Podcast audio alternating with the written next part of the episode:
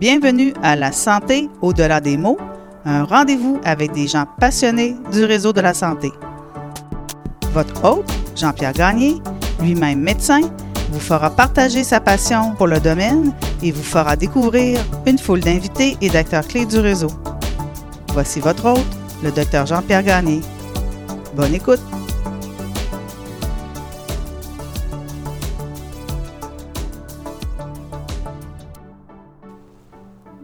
Bonjour, je suis Jean-Pierre Gagné et bienvenue à ce nouvel épisode du balado La santé au-delà des mots. Cette semaine, nous sommes dans la région de Latuc avec le docteur Jean-Marc Ouellette, qui est anesthésiste, mais qui est également musicien, fabricant d'instruments de musique, écrivain, amoureux du plein air, donc un, un homme complet que je vous euh, invite à découvrir au cours de la prochaine heure. Jean-Marc a travaillé à Saint-Hyacinthe, il a travaillé également à Québec euh, dans euh, quelques hôpitaux de la ville. Il est à Latude depuis 2018 en semi-retraite. Au cours de l'entrevue, il va donc nous présenter les diverses facettes de sa vie et les raisons de son installation à Latude depuis 2018. Sans plus tarder, donc, mon entrevue avec Dr. Jean-Marc Ouellette. Bonne écoute.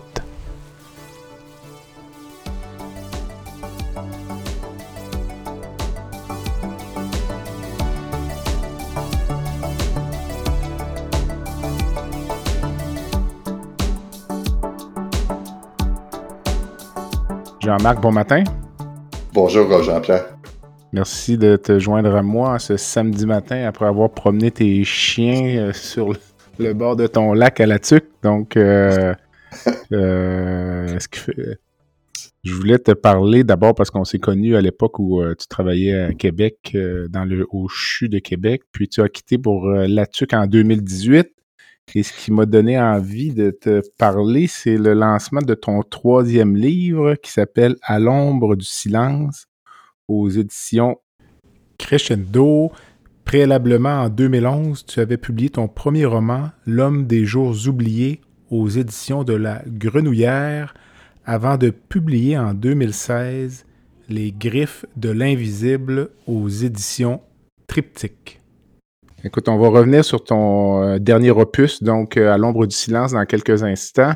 Mais je dois dire que c'est euh, très différent de ton premier. Là. Tu sauras nous expliquer euh, ton cheminement. Là. Exact. Euh, donc, tu travailles maintenant à la TUC depuis 2018, euh, puis comme anesthésiste. Puis je me demandais d'abord qu'est-ce qui avait amené ton, ton changement d'orientation de carrière, quand même partir de Québec pour aller mmh. Terrer dans le bois. Peut-être que ça t'a inspiré ton troisième roman, mais tu sauras me le dire. Ah, peut-être en partie. Écoute, c'est un cheminement, tout ça. Hein. Moi, j'ai travaillé dans un centre universitaire pendant près de 30 ans. Euh, j'ai commencé ma carrière à Saint-Hyacinthe, puis après ça, j'étais allé dans des centres universitaires. Et euh, bon, rendu à l'âge que j'étais rendu, je voulais ralentir un petit peu. Euh, mais c'était difficile euh, de, ralentir dans, notre milieu. J'étais à l'Hôtel Dieu, c'était difficile. Euh, on aurait voulu faire un demi-temps à deux, mais le ministère nous, empêchait de le faire. Puis moi, comme je faisais du dépannage à la TUC depuis des années, euh, ça, fait peut-être 34 ans. Quand j'ai commencé ma carrière il y a 34 ans, j'ai commencé à faire du dépannage TUC. Donc, je connaissais très bien le, milieu à la TUC. Je connaissais le travail qu'il y avait là. Et euh, quand j'ai vu que c'était pas possible de ralentir dans, euh, dans le milieu où j'étais, ben, j'ai, moi et ma conjointe, on a décidé, on avait déjà une maison secondaire à La Tuque, sur le bord d'un lac. Puis cette maison-là est devenue, ce chalet-là, cette maison secondaire-là est devenue notre maison principale. On demeure là. Puis moi, ben, ça me permet d'avoir une semi-retraite. Je travaille à demi-temps ici à, à permettant de, de, faire toutes les autres activités, okay. toutes les autres activités que je fais. D'accord. Quand tu dis à demi-temps, est-ce que ça veut dire euh, deux jours par semaine ou c'est une semaine sur deux? Ou... C'est euh, ici, ici on fait des semaines de garde. Ok, on commence, on fait, on commence okay. le vendredi, on finit le, le vendredi, et euh, je fais 28 semaines, 26, 28 semaines de garde par année. On est deux actuellement. Quand j'ai commencé, j'étais seul, euh, ce qui fait que je faisais la moitié du temps seul et l'autre moitié c'était des dépanneurs qui venaient. Euh, mais maintenant, on est deux. On se partage pas mal la tâche. on se laisse quelques semaines de, de congé ensemble l'été, où c'est des dépanneurs qui viennent euh, nous remplacer. OK. Puis, est-ce que ça a été un deuil pour toi, mettons, de quitter la pratique universitaire? Là, puis, euh, c'est quand même stimulant. Euh, L'environnement hospitalier, la lourdeur des cas, l'enseignement aux résidents, c'est des choses que tu semblais apprécier. De, l'enseignement, aux, résidents euh, me manque. Euh, ce contact-là avec les jeunes, puis euh, euh c'est enrichissant aussi personnellement parce que les résidents t'apportent énormément de choses aussi. Tu as l'impression d'apporter beaucoup de choses aux résidents, mais les résidents t'apportent beaucoup de choses parce que les résidents ont la chance, eux, de travailler avec d'autres personnes qui ont d'autres façons de faire. Fait que j'ai appris beaucoup. Sincèrement, durant toutes mes 30 ans de carrière, j'ai appris des choses des résidents. Euh, des choses que j'ai modifiées parce que il apportait des bonnes idées que j'avais pas pensé, puis que c'était bon. Ça, ça me manque. Les, les gros cas, euh, je peux pas dire que ça me manque beaucoup. Euh, rendu à l'âge que j'avais, que j'avais, c'était peut-être plus une source de stress que d'autres choses. Euh, c'était rendu comme ça. Donc, euh, je, pense que j'étais prêt à, à, à, faire ce, ce, ce chemin-là. Et c'est un chemin que j'avais planifié depuis assez longtemps. Euh, il y a 10-15 ans, je venais faire du dépannage ici, ma conjointe venait avec moi, les enfants venaient avec moi, les enfants aimaient ça. Et euh, on se disait, un jour, comme comme semi-retraite, ça serait plaisant de s'en venir ici. Puis finalement, c'est ce qu'on a réalisé avec, euh, avec le temps. OK. C'est drôle parce que moi, en début de pratique aussi, je faisais du remplacement à la TUC. Mm-hmm. Oui, je me souviens. C'est une chose aussi.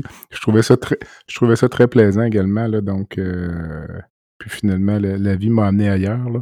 Donc, euh, puis dis-moi, la pratique en région comme tu fais là, est-ce ce serait quoi les gros, les grands enjeux que tu perçois? Euh, euh, par exemple, le maintien des compétences ou le support des spécialistes ou euh?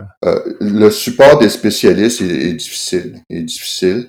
Le, le, support en général, je, je, pense que ce qui est le plus difficile actuellement, puis un peu comme partout dans la province, c'est l'enjeu des, des, ressources humaines, le manque de mm-hmm. personnel, euh, le manque d'infirmières, le manque de, technologues, le manque de techniciens en laboratoire.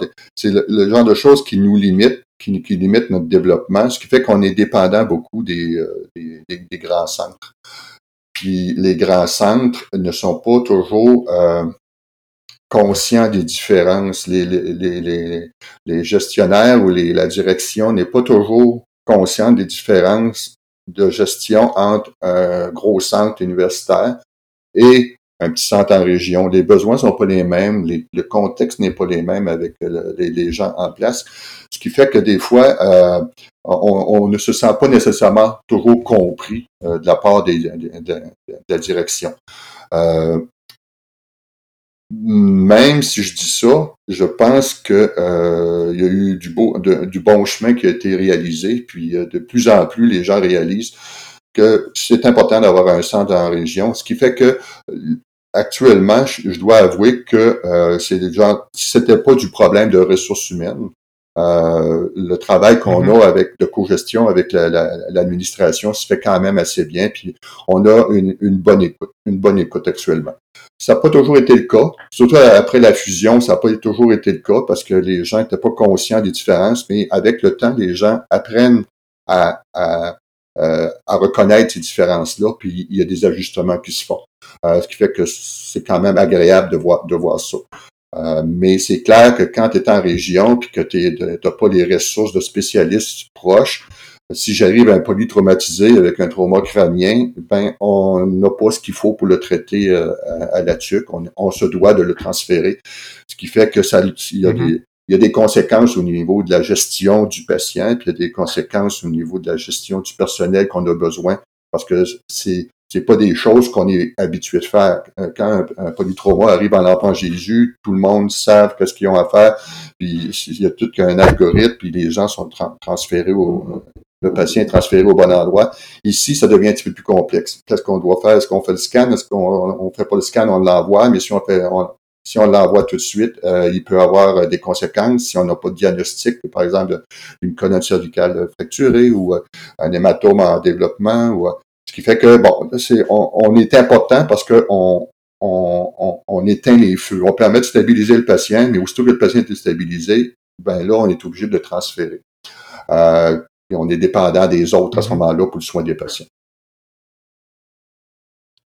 Euh, dis-moi, parle-moi donc un peu de la, ville de Latuc actuellement. Là, je comprends que l'hôpital doit être quand même un moteur économique important. Il y a l'industrie des pâtes et papiers. Euh, mm. C'est le tourisme aussi, j'imagine, chez ces pêches ou...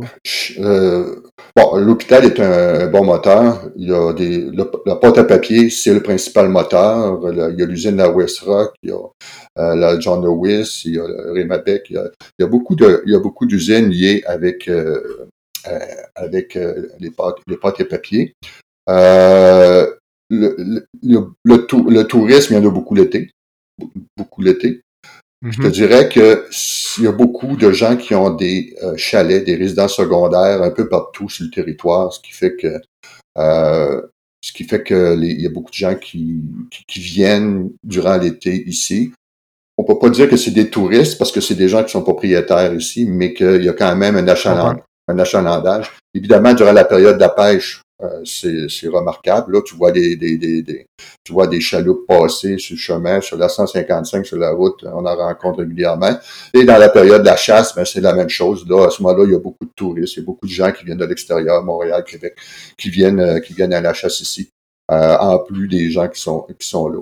Effectivement, c'est le, la nature est très la nature est très utilisée ici, euh, que ce soit pour les, euh, pour euh, toute l'industrie forestière, mais aussi pour la chasse et pêche. Mm-hmm.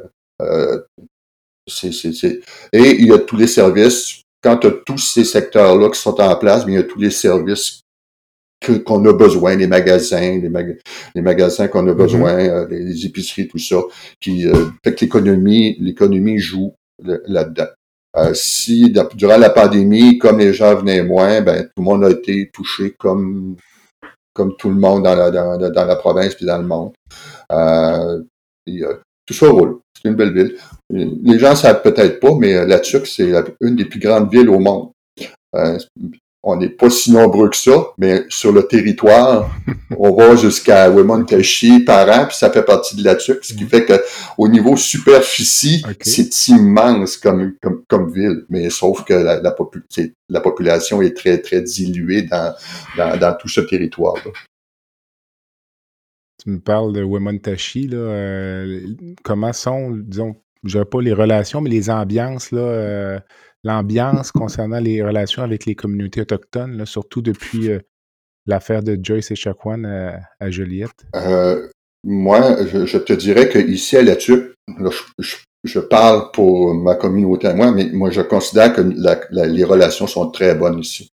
Euh, quand il y a eu l'histoire de Joyce et Chacuan, il y a eu plusieurs autochtones de la place qui ont, ont écrit sur les réseaux sociaux que euh, eux considéraient qu'il y avait des très bons services euh, à l'hôpital. Puis, euh, puis moi personnellement, ça l'a évolué, ça l'a évolué beaucoup au fil des, au fil des années.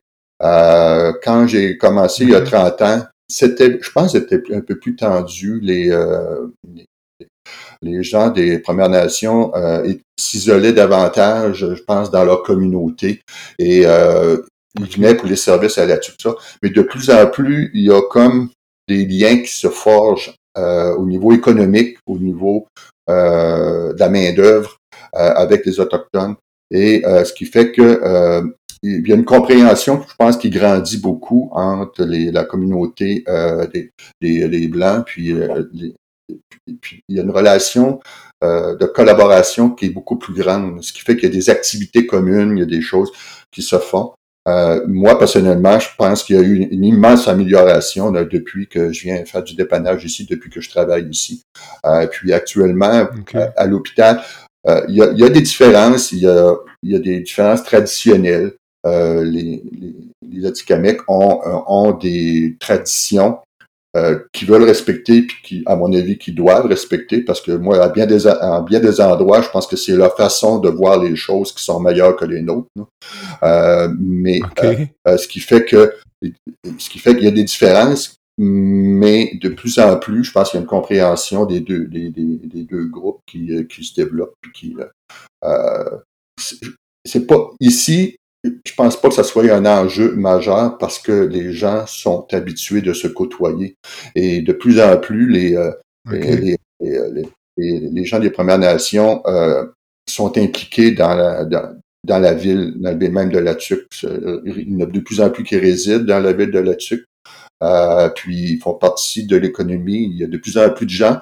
Il y a 30, 30 35 ans, quand j'ai commencé ici, il n'y avait pas beaucoup de gens dans les commerces qui travaillaient. On voyait pas beaucoup d'Autochtones euh, dans, dans, les commerces. Maintenant, de façon régulière, il y a des euh, il y en a d'autres, ce qui fait que il y a comme une intégration là, de, de tout ça. Puis il y a, il y a, il y des, des gens de la TUC qui vont à Wabantashi, puis qui, qui, euh, qui offrent des services là-bas. Mm-hmm. C'est de plus en plus intégré. Je pense que ça, je pense que ça se passe bien. Évidemment, il y a eu des, dans le passé, je pense qu'il y a eu des, des, des problèmes. C'est probablement pas parfait. Ça, c'est, ça serait intéressant de questionner quelqu'un des Premières Nations à ce, à ce sujet-là. Mais je pense que c'est, ça évolue très bien de ce côté-là. Tu disais euh, qu'à certains égards, leur façon de voir les choses est parfois meilleure que la nôtre. Euh, tu fais référence à quoi, par exemple?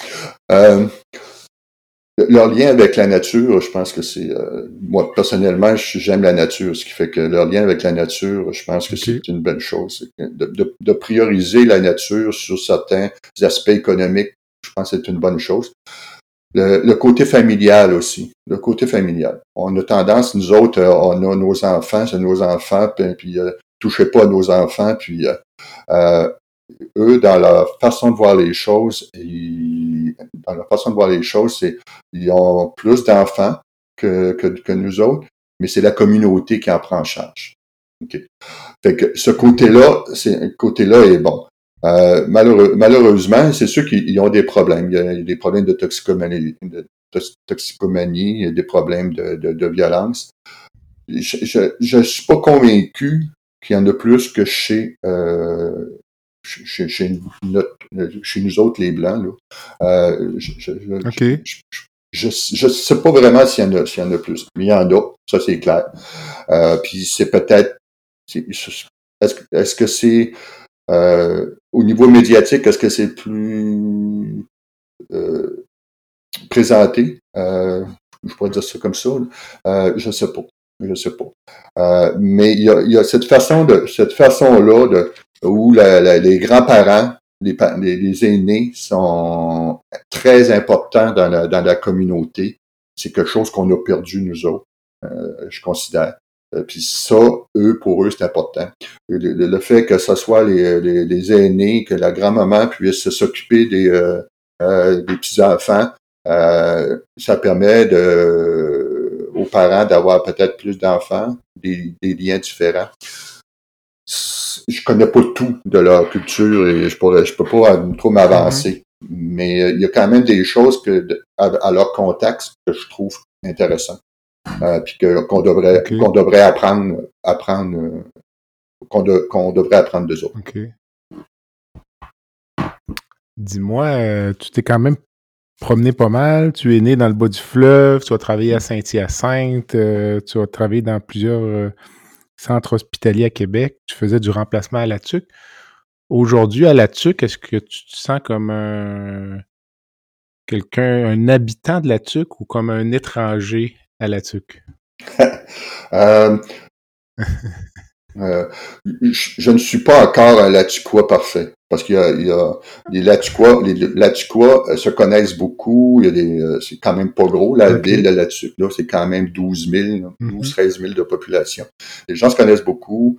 il y a beaucoup de choses que je connais pas. Les gens connaissent des histoires. Tu entends parler d'histoires euh, que, euh, que je connais pas. Donc, tant que je connaîtrai pas toutes ces histoires-là, je, considère que je serais pas vraiment un Latuquois.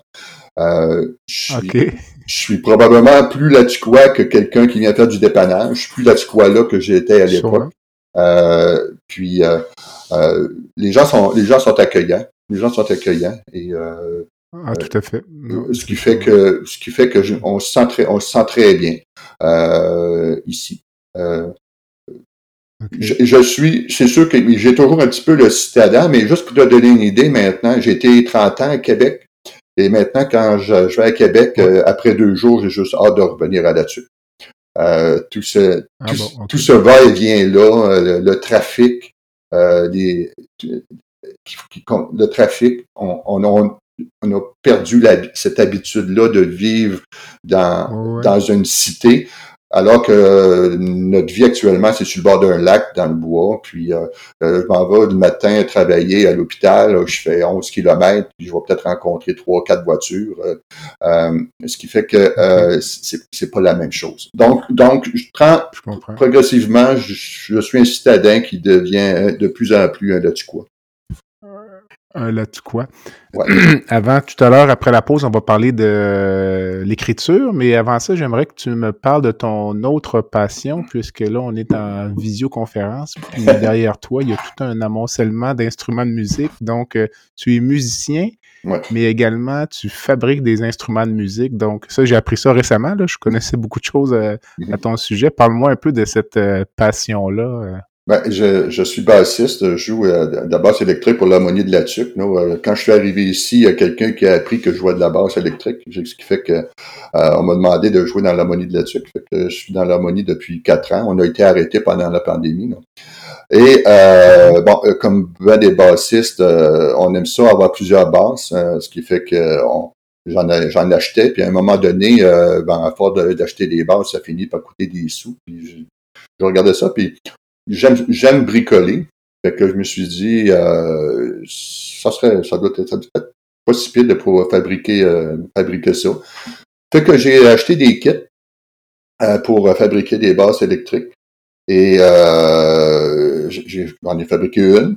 Et je faisais kit avec le kit, on faisait la finition, je faisais l'électronique, les, ajustements, j'ai pris des livres, j'ai regardé sur les sur internet pour voir comment ça se faisait. Et je me suis mis à faire euh, mm-hmm. une basse, une deuxième basse. Et progressivement, ben, je me suis mis à, aimer ça. Fait que j'ai mis quand même euh, du, temps là-dedans. Et euh, maintenant, ben, à, part le manche, ok, je fais, j'achète le, manche préfabriqué parce que c'est plus technique. il faut que les frettes, il faut que les frettes soient vraiment au bon endroit. Sans ça, ben, la sonorité sera pas la bonne. Euh, donc, euh, mais le, euh, le corps, je, avec avec le bois, je, fabrique le corps et je fais tous les les, les orifices qu'il faut pour l'électronique.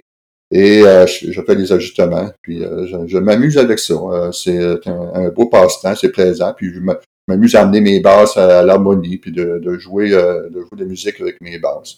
C'est comme c'est plaisant d'avoir euh, quelque chose comme ça que tu peux Que, tu, que tu fabriques et que tu utilises par la suite. Et là, j'ai commencé à faire la même chose avec des, euh, guitares électriques. J'ai commencé là. J'avais déjà appris à jouer de la guitare à l'époque. Là, j'ai commencé à, travailler sur des guitares électriques. Puis il y a combien d'heures de travail, disons, dans la fabrication d'une euh, guitare électrique? Je les calcule pas. Presque. Presque.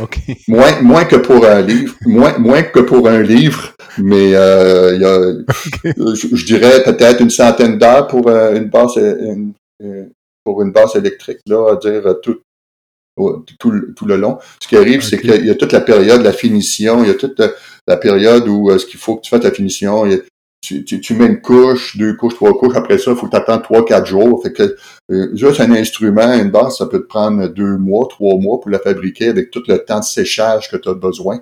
Euh, fait que il y a toutes des étapes particulières euh, pour, pour, pour faire ça. Euh, ce qui fait que non, ça, demande du ça demande du temps, mais c'est bon. que voulez-vous, c'est ça la semi-retraite quand tu es en semi-retraite, ben tu, ça te permet de faire des choses que tu pourrais pas faire quand tu travailles à temps plein, puis tu fais des, du 8 à 5, 5 ou 8 à 5 et demi, 6 heures. Mais j'imagine que si tu fais une erreur, euh, tu recommences il n'y a pas place au, rattrapage, hein, c'est ça? ah, tu, euh, perdu, j'imagine? Non, tu recommences. la finition, euh, la finition, euh, si jamais j'en ai les premières, j'en ai recommencé, j'en ai une que j'ai recommencé trois fois.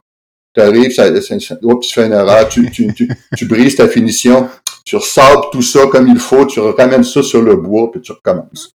tu recommences, ok. Donc c'est un exercice. C'est très bon pour l'humidité. Dis-moi, avant d'aller à la pause, je te pose une question. Es-tu un anesthésiste qui a des loisirs dans le domaine des arts et de la littérature? Ou tu serais plutôt un artiste qui a fait de la médecine en début de carrière? Euh, je, pense que je suis un anesthésiste qui, a toujours eu des loisirs dans le domaine des arts et de la littérature, puis euh, au niveau au niveau du bricolage. Euh, mais de plus en plus, je pense que je me dirige vers euh, vers l'artiste qui va faire un peu d'anesthésie pour euh, parce que j'aime encore ça faire ça. J'aime encore mon métier d'anesthésiste. Si j'aimais pas ça, je, serais à la retraite déjà complète, mais j'aime encore le, fait de, de, pouvoir rencontrer des gens, rencontrer, j'aime rencontrer les patients, à côté avec les patients, faire le travail que mm-hmm. que, que je fais. j'aime encore ça.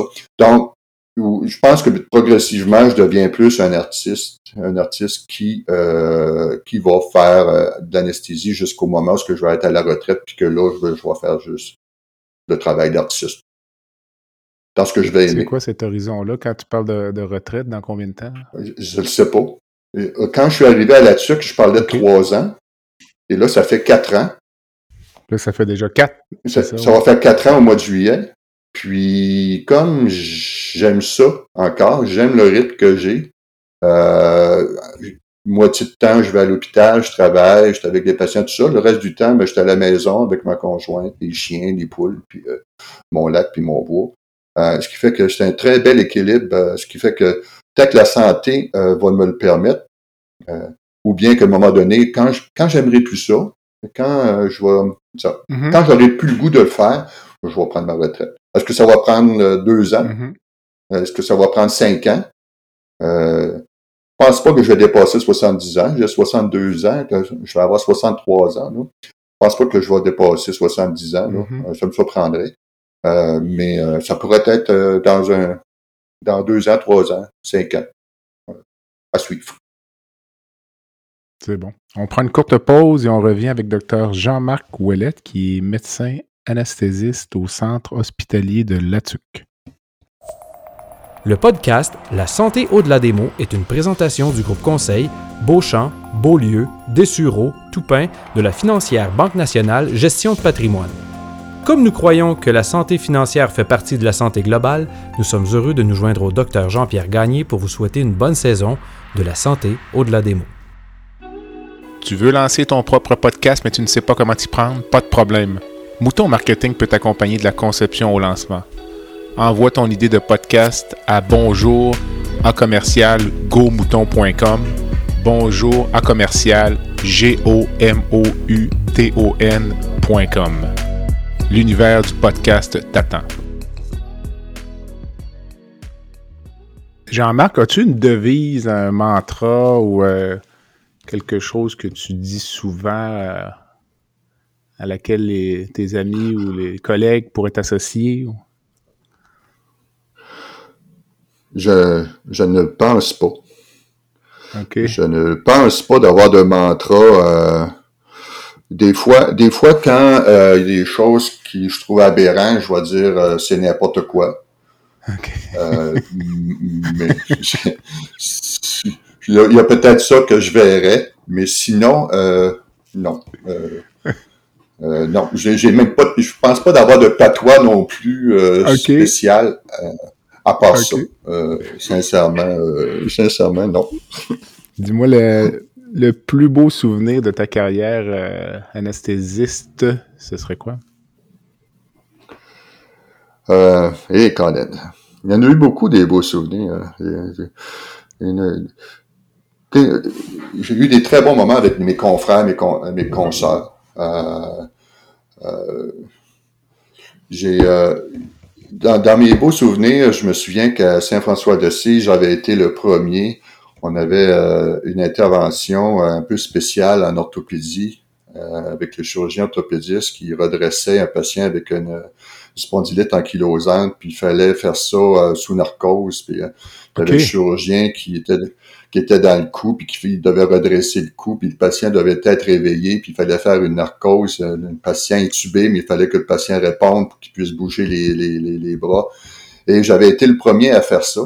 Et ça, au niveau professionnel, ça avait été euh, quelque chose qui, euh, un, qui m'avait terrorisé un petit peu, mais que finalement, ça avait été tellement bien que j'en avais été fier après. Là, puis les gens me posaient des, euh, me posaient des questions après pour voir comment, comment je faisais, avais fait ça, et tout ça. Ça, je pourrais dire que c'est, un, un beau moment au, au, niveau professionnel. J'ai eu plusieurs bons beaux moments avec mes consoeurs, confrères de, de travail. Puis avec le personnel aussi. Euh, j'ai eu des très beaux moments qui fait que je pourrais pas difficilement identifier de, de, de situations particulières. Quand j'ai été chef euh, à, distance à Shawinigan, euh, parce que de 2001 à 2004, euh, j'ai été chef à distance à Shawinigan parce que l'hôpital avait perdu ses cinq anesthésistes pour différentes raisons. Et à ce moment-là, l'association m'avait demandé pour voir si j'accepterais d'être chef là-bas puis d'essayer de remonter le département. Et euh, quand euh, euh, pendant quatre ans, j'ai été euh, chef là-bas, on a essayé de redresser des choses, il y avait des problèmes, on a redressé les choses, j'ai rééquipé le, le, le, le, département, le bloc opératoire pour que ce soit convenant. Puis en 2004, il y a trois anesthésistes de trois recrues de Sherbrooke qui sont venus s'installer euh, mm-hmm. à Shawinigan et ils sont encore là. Fait que pour moi, c'est une c'est quelque chose qui, qui me rend fier parce que oui, c'est une fierté parce que j'ai l'impression que d'avoir contribué de façon particulière à ce, à ce milieu-là. Fait que c'est peut-être des choses là, que dont euh, spontanément je me souviens plus facilement. Euh, je revenir juste sur l'épisode du patient avec la spondylite là, pour notre auditoire qui est non médecin. Là. Tu parlais d'un de spondylite, donc euh, un patient qui avait une déformation de la colonne, mais tu parlais ben, également de narcose. Là, donc, c'est quoi finalement? Juste rentrer un peu plus dans les détails de ce que cette intervention-là pouvait impliquer. Euh... Ouais. Mais ce que, le, problème de ce patient-là, c'est qu'avec une spondylite ankylosante, il y, a, il y, a, une courbe excessive au niveau de la colonne, euh, colonne lombaire. En fait, pas la colonne lombaire, mais de toute la colonne. Ce qui fait que le patient, avec, il avait le cou tellement fléchi qu'il ne pouvait pas regarder devant lui. La seule, mm-hmm. il, avait le, il, avait, il avait le menton appuyé sur le thorax, puis il ne, il, ne pouvait que voir le plancher. Fait que le mm-hmm. but de l'intervention, c'était de, en fait, de, d'ouvrir la colonne, ok, de couper la colonne, ok, et de la redresser. Mais faut, faut, faut se souvenir que au niveau de la colonne, il y a la, la moelle, la moelle épinière qui donne la, toute l'innervation au niveau des bras puis des, euh, des jambes. Ce qui fait qu'en redressant la, en redressant la colonne cervicale, le, le, cou, euh, à ce moment-là, il pouvait avoir une compression au niveau de, la moelle épinière, puis le patient pouvait rester paralysé euh, par après. Fait que le mm-hmm. but, c'était de faire l'intervention, de, de, faire tranquillement. Ça durait toute une, une grosse journée, cette intervention-là. Et moi, mon rôle, c'était de maintenir le patient, d'assurer les voies respiratoires du patient. Fait que le patient est intubé, mais il fallait que le patient soit éveillé.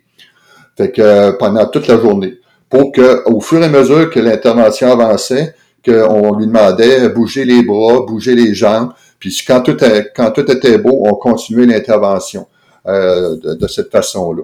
Donc, euh, on devait le garder un peu réveillé, donc on devait lui donner un peu de médicaments pour qu'il soit confortable, qu'il tolère le tube dans, sa gorge, mais en même temps qu'il puisse répondre, euh, qu'il puisse répondre lorsqu'on lui demandait des, ordres simples, là, de, bouger les mains ou de bouger les jambes. Euh, ce qui fait que c'était au niveau anesthésie, c'était vraiment un gros, un gros challenge. Tout ça, j'imagine, en étant couché sur le ventre ou... Euh? Il était assis. Le patient était assis. Ouais, le patient était assis. Ce qui fait qu'il y avait les bras appuyés sur une chaise, on l'avait mis confortable, puis le patient, il avait la tête penchée par en avant au début, et il euh, fallait que on le surveille, puis là, je donnais, on donnait un peu de médication pour qu'il soit confortable, mais en même temps, pas trop pour qu'il puisse répondre. Ça prend aussi un patient un collaborateur. Ouais, c'est ça. Exact. Qui comprenait les risques. Tout à fait. Quand, quand, quand quelqu'un accepte d'avoir ce genre d'intervention-là, c'est que sa vie, euh, sa qualité de vie euh, était épouvantable. Euh, il y avait tellement la, courbure importante de sa colonne, que, de son cou, que la seule chose qu'il pouvait voir, c'était ses pieds. Quand il marchait, là, il ne pouvait pas voir en avant. C'est incroyable. Ouais. Dis-moi, Jean-Marc, euh, avec toute ton expérience de médecin, quelle est la définition de la santé selon toi? La, santé a, deux aspects, à mon avis. Il y a euh, la santé mentale, puis la santé physique. Puis euh, je pense que la, santé d'un individu, ce qui va faire que quelqu'un va se sentir bien, c'est vraiment quand les deux sont en, en harmonie. Euh, souvent, la santé mentale va te permettre de te mettre en santé côté physique, puis le fait de pouvoir te mettre en santé physique va te permettre d'avoir une meilleure santé mentale. C'est comme un cercle, et euh, un cercle vicieux, puis les deux s'encouragent. S'il y en a un qui fait qui marche pas, l'autre va être affecté. Fait que quelqu'un en santé, c'est quelqu'un qui est actif, euh, qui s'entraîne au niveau du, du corps, mais aussi qui entraîne son, euh, son esprit. Son Puis à ce moment-là, quand les deux, son esprit, puis Mm. quand son équilibre, quand les deux sont en équilibre, l'autre est en santé. J'aime bien le concept. Je veux qu'on parle un peu de ton livre, donc ton dernier roman, À l'ombre du silence, euh, qui, euh, qui est paru récemment. Tu étais d'ailleurs au Salon du livre de Québec euh, il y a quelques jours. Et tu es également en séance de signature, ou en séance de signature aujourd'hui à la TUC. Euh, D'où est venue l'inspiration de ce livre qui est euh, quand même assez sombre par moment? Euh, depuis, ça fait plusieurs, années que je me suis toujours posé la question pour savoir euh, qu'est-ce qui entraînait quelqu'un euh, à s'isoler dans le bois, à devenir un ermite, à, à- s'isoler du monde, euh, du monde qui l'entoure. Et la deuxième question qui dépend de ça aussi, c'est qu'est-ce qui, qu'est-ce qui arrive si pour un tel ermite, il y a quelqu'un qui arriverait dans son univers, perturberait son univers, puis qui n'aurait pas le choix, pas le choix de vivre avec cette personne-là. Mhm. Comment, comment, comment les deux personnes pourraient réagir? Et c'est un peu le thème, de, les deux thèmes de ce, de ce, ro- de ce roman-là. Euh, c'est l'histoire d'un, c'est l'histoire de- d'une survivante d'un crash d'avion qui arrive chez un ermite qui a, qui a un passé trouble un petit peu. Euh, puis euh, au fil du roman, ben, on apprend qu'est-ce qui s'est passé, on apprend qu'est-ce qui un peu le vécu de la, survivante, et on, apprend aussi le vécu de l'ermite, puis on, on, voit l'évolution, comment les deux réussissent à s'apprivoiser, mais pas de façon difficile. Et euh, en gros, c'est euh, l'histoire de, de, ce roman-là, sans trop de détails pour euh, enlever le punch. OK, donc on peut pas parler des détails. euh, OK. Disons, mais euh, effectivement, autant la visiteuse que le- le- l'ermite sont des gens qui ont, qui ont beaucoup souffert. Puis comme je disais, Mhm, c'est quand même. mhm. Il y, a- quand même beaucoup de.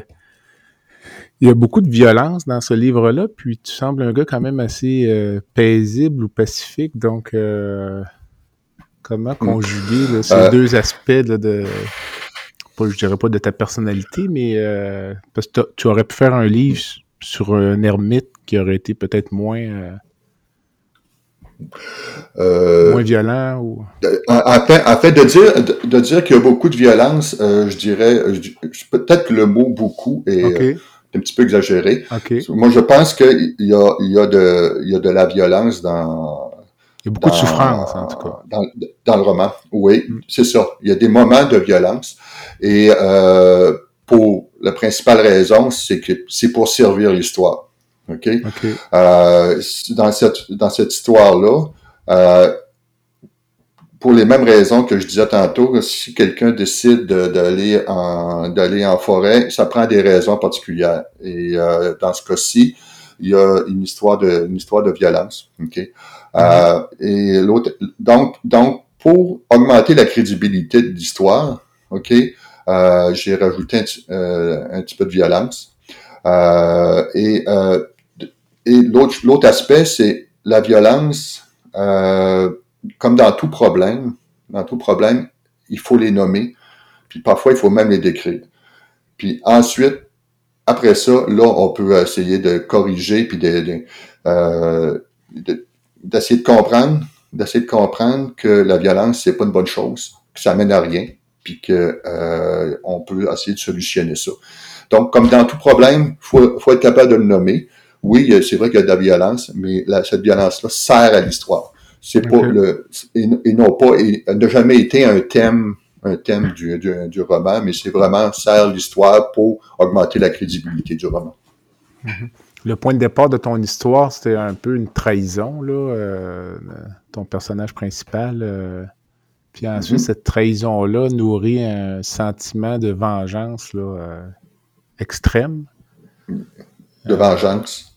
C'est ça, donc. de, je pas que ça fait l'éloge de la vengeance, mais c'est ça. On se demande si le personnel, le personnage, encore là, on ne veut pas rentrer dans le détail, mais si ton personnage porte un regard critique sur ce qui le motivait, sur son désir de vengeance, là, outre le fait qu'il euh, mais mais l'idée, oui.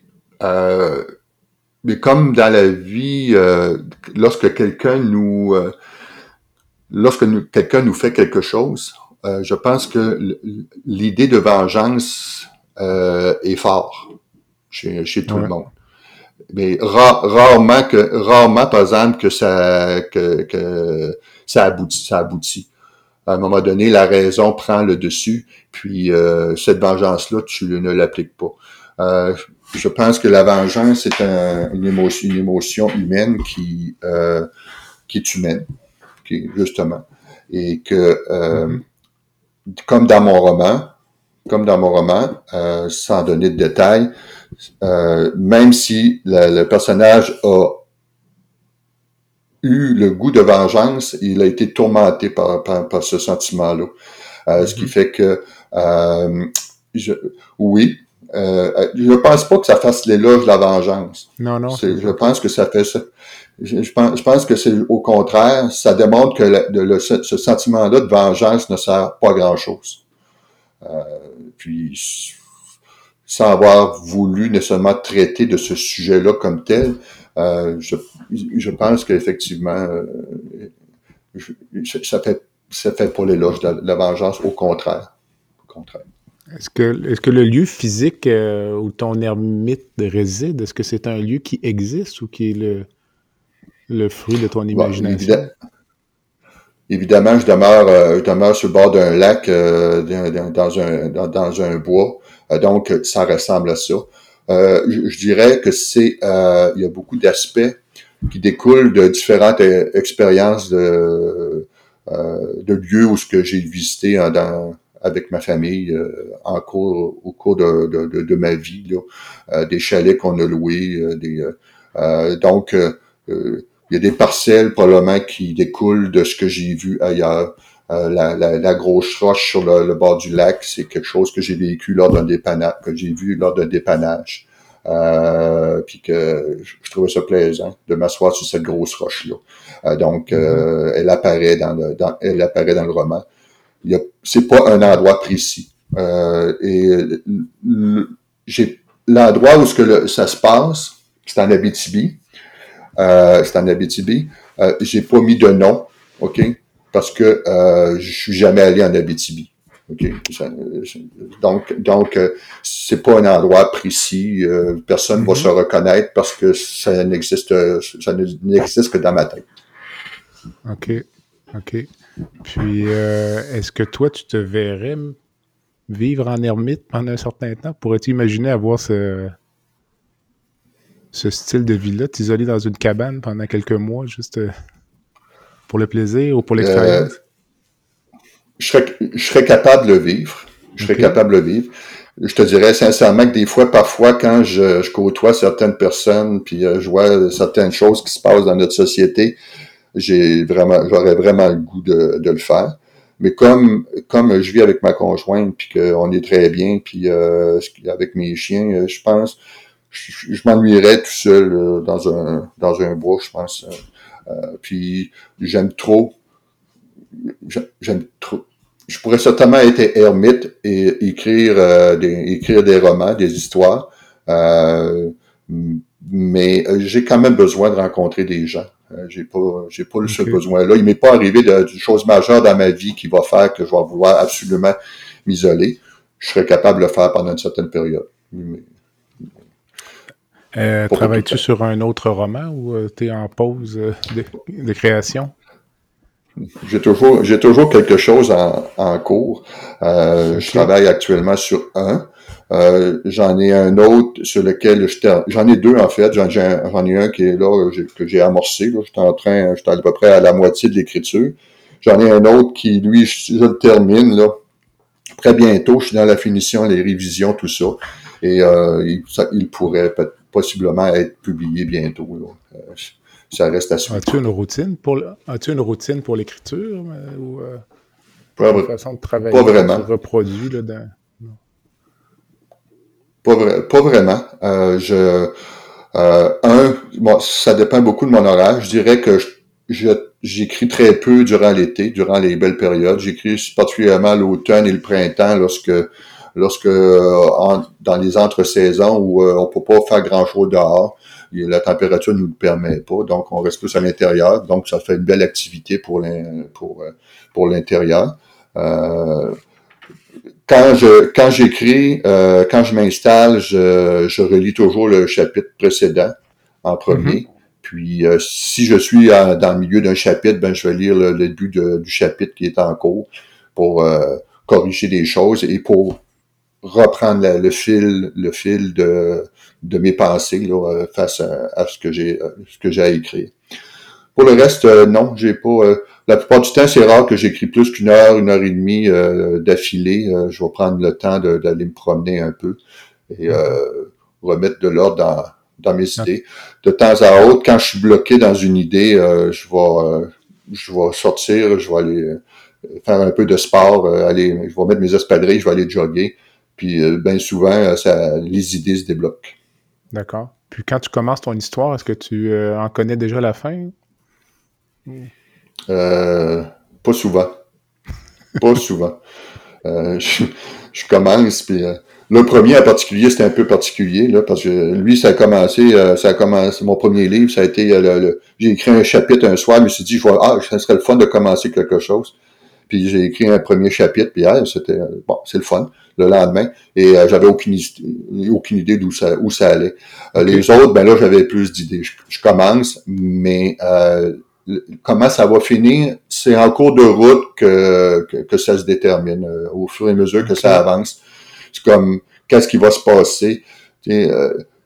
Dans, dans l'histoire de mon dernier, tu sais, j'aurais pu mettre quelqu'un qui arrive chez un ermite, là, puis qui se parle, puis qui, j'aurais pu faire ça.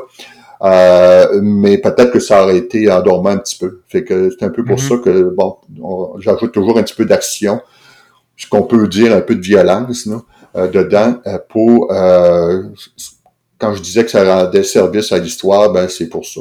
Mhm. Ça, permet de mettre un peu d'action, puis un peu d'intrigue dans, dans, dans, dans, dans l'histoire pour augmenter l'intérêt. C'est bon. En tout cas, je le recommande fortement. C'est très intéressant. J'ai lu ça la nuit durant une période d'insomnie. C'était excellent. Dis-moi, Jean-Marc, euh, je conclus toujours ou presque toujours mes entrevues avec une section baguette magique. Donc, euh, dans un premier temps, euh, je te donne une baguette magique et je te laisse changer instantanément une chose dans le système de santé aujourd'hui. Ce serait quoi? J'aimerais faire apparaître du personnel des infirmières, puis euh, j'aimerais faire apparaître quelques affaires. Si tu me demandes une affaire actuellement, en 2022, ce serait d'avoir des gens. Des gens qu'on aurait pu avoir s'il y avait eu des. Pas eu de mauvaises décisions dans le passé là, pour euh, euh, faire fuir le monde du, du système de santé. fait que si tu me demandes une chose, ça serait ça. Il y aurait une deuxième chose que, que, que, j'ajouterais, c'est plus d'imputabilité des, euh, des, gestionnaires euh, pour éviter qu'il y en ait qui, euh, qui prennent des décisions puis qui finalement ça aboutit que on ne sait pas trop qui prend les décisions. Il y a un peu trop de hiérarchie. Puis, ce qui fait qu'en augmentant l'imputabilité et en diminuant la, hiérarchie dans toute la structure, probablement que ça, irait mieux. C'est bon. Puis si je reprends cette baguette magique, puis euh, je te donne l'opportunité de rencontrer n'importe qui dans le monde, vivant ou décédé, pour prendre un verre ou un café, ce serait qui? Nelson Mandela. J'ai toujours été fasciné par cet homme-là qui a passé 25 ans dans, en prison, qui a su parler à ses geôliers, apprendre la langue de ses geôliers pour pouvoir communiquer, pouvoir les comprendre aussi, comprendre, pouvoir comprendre ceux qui l'ont mis en prison, euh, puis euh, qui ont permis aussi de négocier avec les gens qui l'ont mis en prison, puis qui ont permis éventuellement aussi de devenir président de l'Afrique du Sud. Euh, cette, résilience-là de quelqu'un, puis cette, capacité de pouvoir pardonner malgré tout le tort qui ont été faits, ça m'a toujours fasciné. Puis j'aurais aimé rencontrer cet homme-là vraiment, puis prendre un bon café avec lui, puis lui dire comment il a fait. Hmm. C'est un excellent choix. tu n'es pas le premier à faire ce choix-là. As-tu une ah, cause qui tient à cœur, une, fondation que tu supportes ou euh, que tu aimerais nous présenter? Euh, pardon. J'ai été, euh, j'ai été dans, la, dans la fondation du, du, centre hospitalier ici pendant quelques années. à cause de mes nombreuses activités, j'ai, décidé de, me retirer de laisser la place à quelqu'un d'autre. Euh, j'ai euh, l'écologie, mais l'écologie, mais, euh, mais, très cher. D'ailleurs, mon prochain livre, celui que, qui, qui, va possiblement être publié bientôt, est très écologique. Une composante écologique majeure. C'est dans un tout autre ordre de, ordre d'idée par rapport au livre que je viens, que je viens de publier. Euh, et euh, finalement, euh, ma mère est décédée à 80 ans. Ça faisait 20 ans qu'elle souffrait de dystonie. pour ceux qui connaîtraient pas ce que c'est la dystonie, c'est un genre de maladie héréditaire neurologique qui fait qu'il y a des, qui provoque des contractures musculaires. Dans son cas, c'était des contractures au niveau du visage, des yeux, puis euh, puis ces contractures-là, c'est comme si vous aviez des crampes euh, en permanence. Fait que ça crée énormément mhm. de douleur. Ça se traite avec, ça se traite avec du Botox. Puis euh, il, y a, il, y a, beaucoup de gens, il y a même il y a beaucoup de médecins qui connaissent pas cette, cette maladie-là. Et je suis en train de regarder là, pour justement partir une fondation pour ramasser des fonds pour la recherche pour cette maladie-là. D'autant plus que comme c'est héréditaire, peut-être comme elle, dans son cas, ça a commencé alors qu'elle avait 65 ans. Euh, fait que je pourrais être atteint, je le sais pas encore, et euh, mes enfants pourraient être, atteints aussi. Fait que j'ai tout intérêt à travailler euh, pour que la recherche fasse que qu'on puisse prévenir cette maladie-là s'il y a moyen de prévenir. Donc, c'est à peu près mes causes. C'est très complet. Un dernier conseil ou une dernière pensée avant de conclure l'entrevue? Euh, je vais donner le même conseil que je donnerais à, mes enfants, mes trois enfants, que je donne à mes trois enfants, c'est euh, s'ouvrir sur le monde, s'intéresser à tout. Euh, quand tu t'intéresses à tout, tu peux découvrir des choses sur tes goûts à toi, sur ce que tu es comme personne.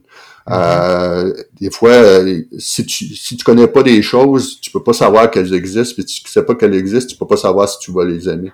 Donc, plus tu vas t'intéresser à beaucoup de choses. Euh, puis dans ma vie, j'ai fait à peu près à peu près ça. Je me suis intéressé à beaucoup de choses, puis j'ai découvert des, des, choses que j'aimais beaucoup. Puis une fois que tu as trouvé des choses qui, qui t'intéressent particulièrement, c'est d'y croire. D'y mm-hmm. croire, puis de persévérer. Persévérer. Si, si, si tu as ça à cœur, c'est de persévérer dans ce que parce que il y a des gens qui vont te, décourager, euh, tu, vas même te décourager, mais en persévérant, euh, tu, tu vas peut-être réussir de, grandes affaires. Puis au moins, si, si ça marche pas, ben, tu pourras dire que tu as tout fait pour l'avoir. C'est à peu près les conseils que, que je donnerais. Merci. Alors, ça conclut mon entrevue de ce matin avec Dr. Jean-Marc Ouellette, qui est médecin anesthésiste au centre hospitalier de Latuc. Jean-Marc, merci beaucoup. Ça m'a fait un immense plaisir, Jean-Pierre. Merci de m'avoir invité. Puis euh, je te souhaite, je pense que tu as une, donc je disais une séance de signature euh, tout à l'heure. Donc écoute, je te souhaite un bon succès. puis euh, j'invite les gens à découvrir donc ton nouveau roman. Je répète le titre, À l'ombre du silence, aux éditions Crescendo. ça se trouve facilement. Si vous faites des recherches en ligne, vous allez trouver les bibliothèques ou les librairies où c'est disponible. Et euh, je remercie donc nos auditeurs. Je vous invite à visiter le site web du balado qui est www.baladosanté.ca ou B-A-L-A-D-O-S-A-N-T-E.ca. Je vous invite à vous abonner au site web, à vous abonner au balado sur la plateforme de votre choix. Vous pouvez m'envoyer des commentaires euh, via le site web, via la page Facebook. je vous invite à également me suggérer des invités. Et comme toujours, je fais un appel aux commanditaires qui aimeraient s'associer à cette activité. En attendant, je suis Jean-Pierre Gagné et vous avez écouté La santé au-delà des mots. À bientôt.